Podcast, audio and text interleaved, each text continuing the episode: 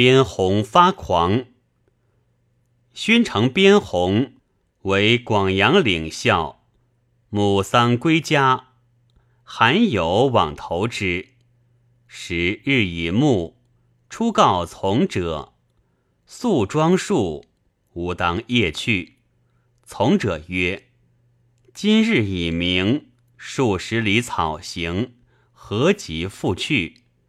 有曰：“此间血复地。”宁可复住，苦留之不得。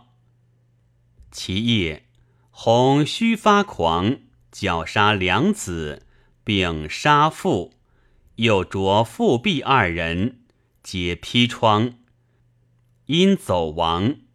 数日，乃于宅前林中得之，以自经死。